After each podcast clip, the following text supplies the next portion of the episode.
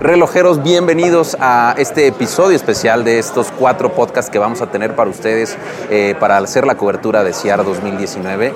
Y hoy estamos con el presidente de la GPHG.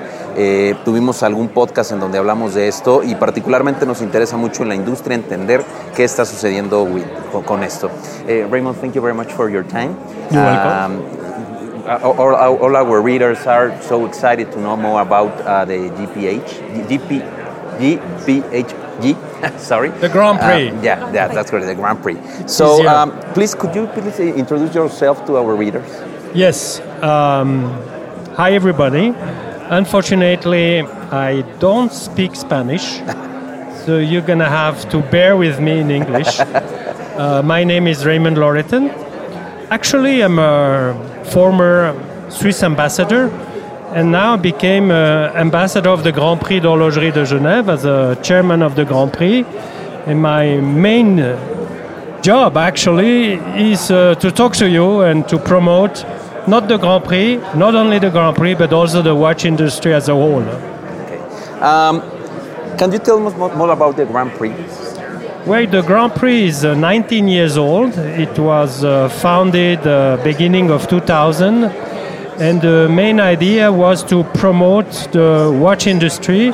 Originally, it was the Swiss watch industry. It was founded in Geneva, and now is the time uh, we evolve towards promoting the watch industry as a whole, the world watch, worldwide watch industry. And uh, we created um, around 10 years ago a foundation which give also the guarantee that this uh, foundation and this pre is independent and neutral. Uh, the reason that, that, that this become to light, the, the, the Grand Prix, was uh, something special in the industry in, in, Switzerland, or was an idea of someone to start this?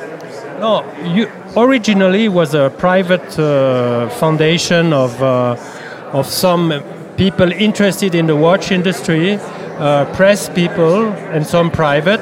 And then the Geneva state and city took over in order to uh, guarantee the neutrality and independence.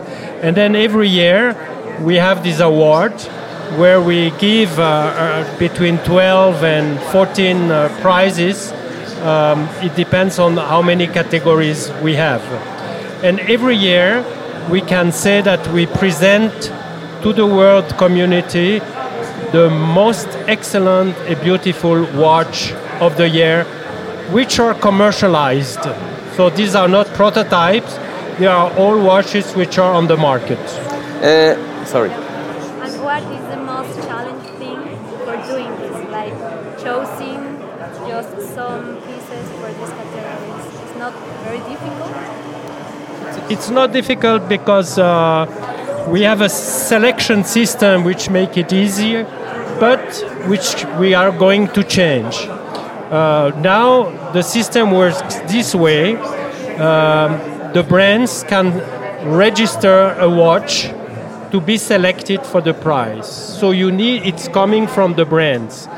What we want to do starting next year for the 20th anniversary is to create a watch academy, an international watch academy with around 300, 300 400 people around the world selecting the watches. And only when the watch is selected, we will approach the brand and tell them if they agree to compete. So it's a paradigm change of the system. And that's going to be the big uh, innovation next year. So it's challenging because technically to have 300, 400 people around the world voting uh, with the necessary confidentiality and so on, it's a challenge, and we're trying to develop now an application to um, enable this process. to make it sure, like. Yes. Uh, uh, Raymond, what, what's the biggest challenge as a president of the Grand Prix? As the president? Yeah.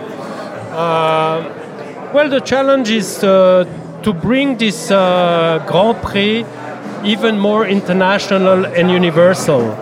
So it's to guarantee, first of all, uh, the really the seriousness, and this is going through the neutrality, but also the strength of the jury to really select so you have to really watch it. And secondly, is really to give this uh, international reputation to the Grand Prix. Because when you give this reputation to the Grand Prix, you give it also to the watch industry as a whole. So that's one of the tasks. You know, I'm not the chief operating officer. I'm not organizing the exhibition. I'm not fixing the watches the eve of the exhibition.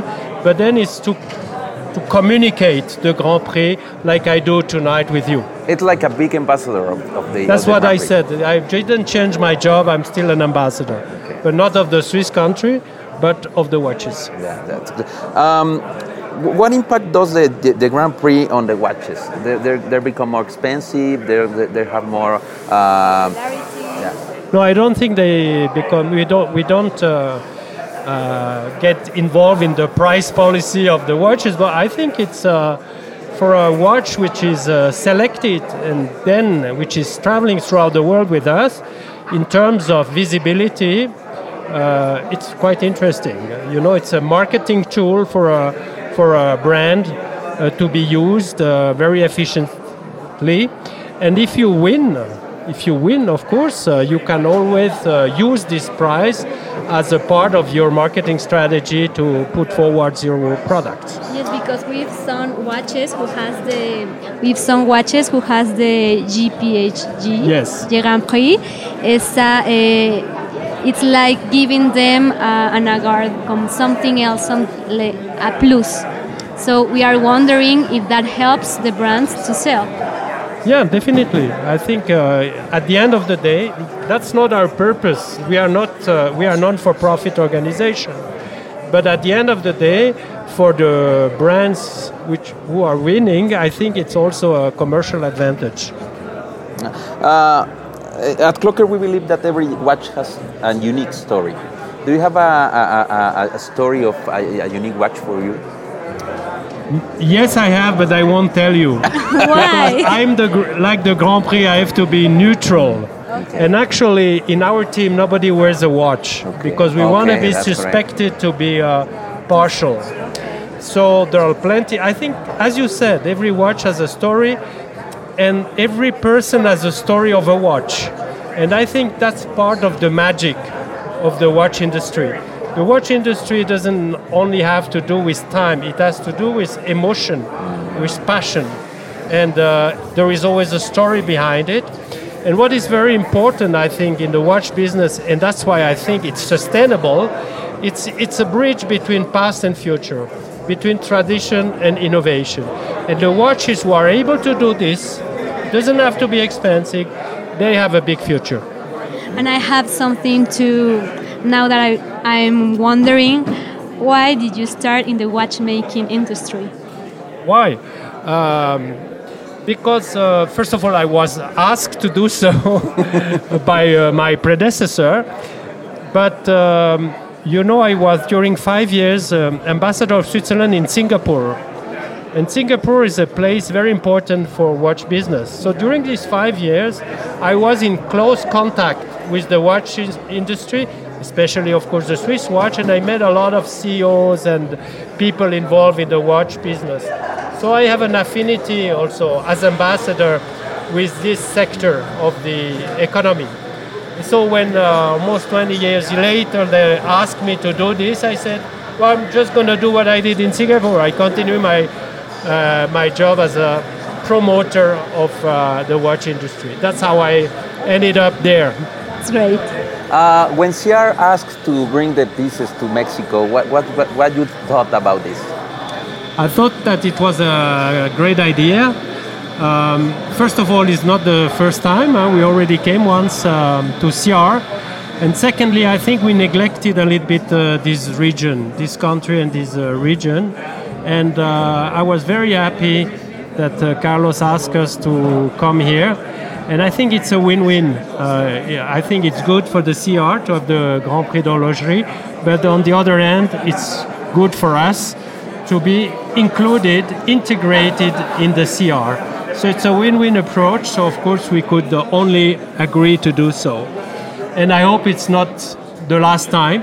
Uh, I think we have to come more often in this region. And we hope so because the people who, like very much our this kind of industry, we are in, in very uh, anxious and, and we have too much expectations about the uh, watches that you present here with the, with the Grand Prix. Uh, do you want to sell something to our readers, to our? No, but what I you said this. Uh, you know, this is the. Uh, you wonder sometimes why these watches are, are liked uh, in every country. I think beyond the fact that these are nice objects, their primary function was to give time. But today you don't need this. And I think what the strengths and why and that's the reason why people like watches is because they represent some values. And as I said before, they're a bridge between tradition and innovation. And in this sense, they are timeless. Yes. Timekeeper are timeless, and that's the secret. Okay. ¿Quieres agregar algo más? Can I want to something? No, I'm just happy that I'm going to. I'm just happy that I'm going to see all the watches. we were, we were very excited. We wanted to see every one of them. So, let's go to see the, the watches now. Mr. Raymond, thank you very much for your time. Our readers will be very happy with this. A relojeros, agradecemos mucho que estén eh, dando, dando este seguimiento a la transmisión del CIAR 2019 y seguimos con ustedes. Thank you very much, Mr. Raymond. Merci Welcome, beaucoup. my pleasure. Merci beaucoup. Mon plaisir. Merci à vous. Thank you.